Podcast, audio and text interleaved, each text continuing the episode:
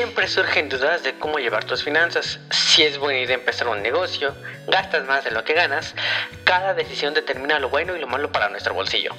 Hoy toma la última palabra escuchando KD Capital.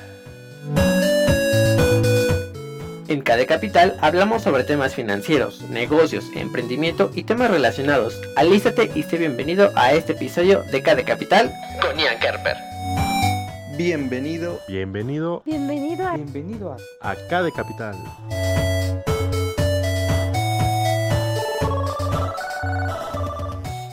Hola, hola, mi nombre es Ian Kerper y te doy la bienvenida a un nuevo capítulo de KD Capital.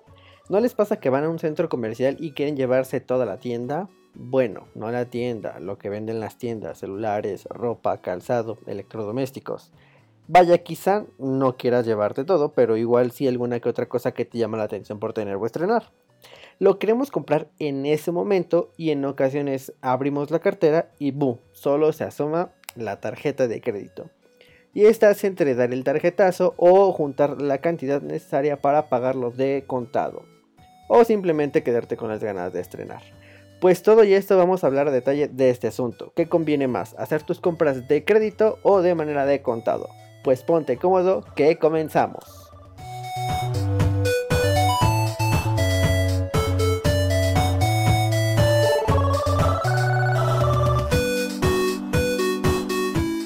Como te mencioné desde un principio, puede que te suceda cada vez que vas a un centro comercial. Comúnmente suele suceder cuando hay promociones, ¿no? Cuando hay días festivos, y digamos días festivos entre comillas, que no es más que un truco de marketing, pero bueno, luego hablaremos de ese asunto, ¿ok? Eh, lo anterior son algunos de los miles de ocasiones para encontrar en las tiendas ofertas especiales al momento de realizar alguna compra, ya sea de crédito o de manera de contado. Pero, ¿te has puesto a analizar qué beneficios tiene de realizar la compra de una o de otra manera? Pues vámonos de lleno con la información, ¿ok? Primero me gustaría comenzar con el beneficio de realizar compras a crédito. No te espantes que no todo es malo.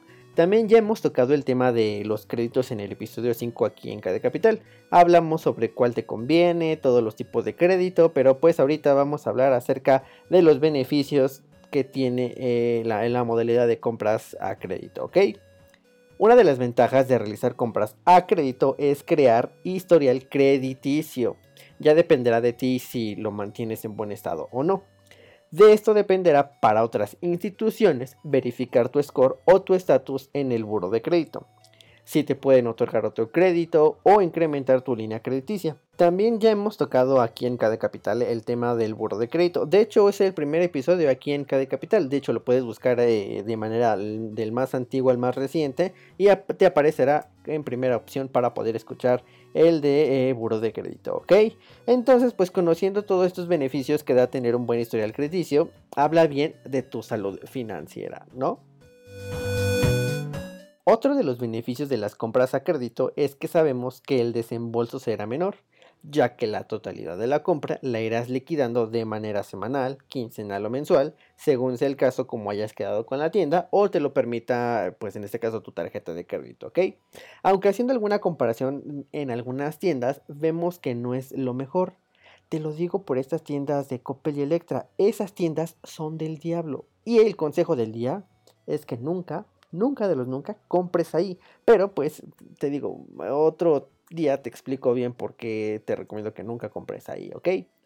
Pero estamos hablando de lo bueno. Entonces, una vez realizada la compra de esta modalidad, debes recordar realizar tus pagos, cumplir con las fechas que se han establecido en tu contrato.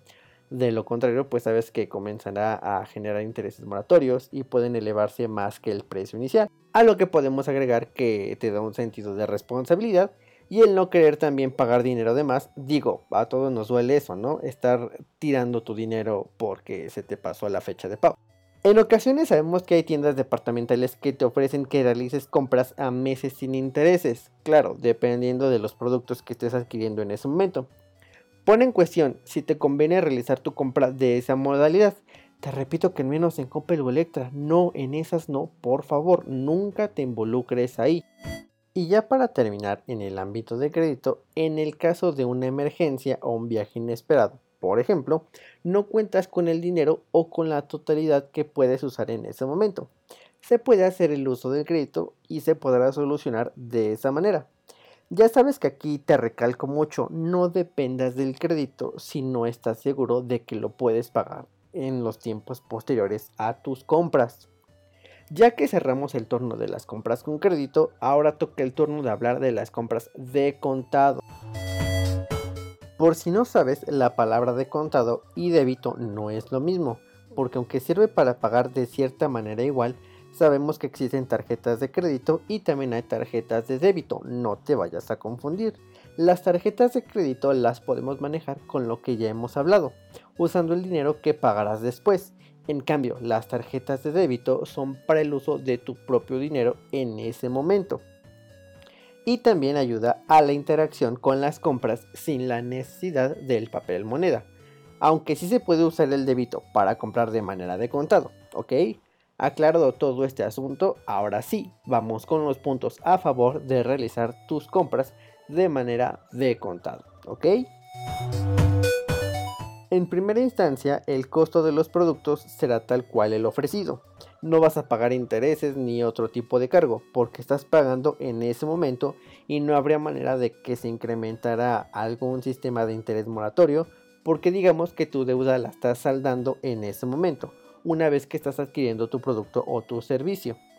También hay tiendas que ofrecen algún descuento extra al momento de optar por realizar este pago de esta modalidad resultando a veces ser un poco más barato, pues digamos que en ese momento, ¿no?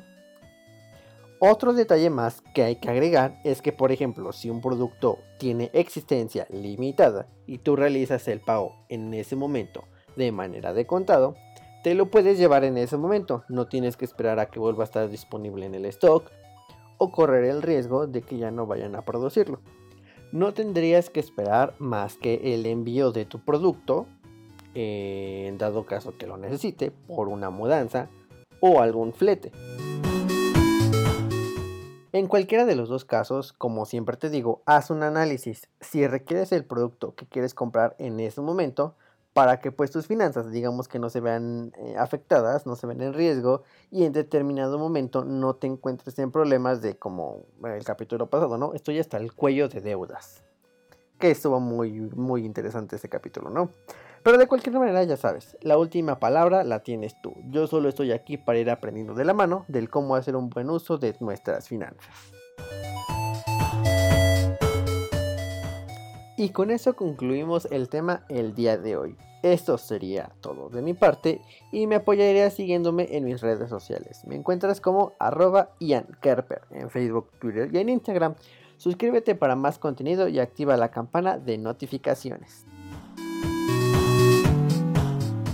Me dio mucho gusto que estuvieras escuchándome, de seguro vas al trabajo, a la escuela o quizás estás en tu casa, pero nunca está de más conocer este tipo de información financiera.